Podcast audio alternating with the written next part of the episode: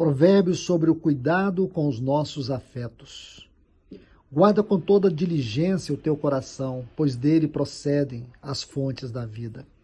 A palavra coração aqui se refere ao nosso homem interior. O nosso homem interior tem duas faculdades, alma e espírito. Esta é a grande referência desse texto. Guardar com todo zelo e cuidado. E por quê?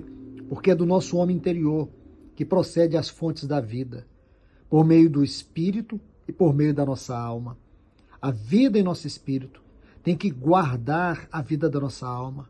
Mente, vontade e emoções têm que ser guardados pela vida em nosso espírito.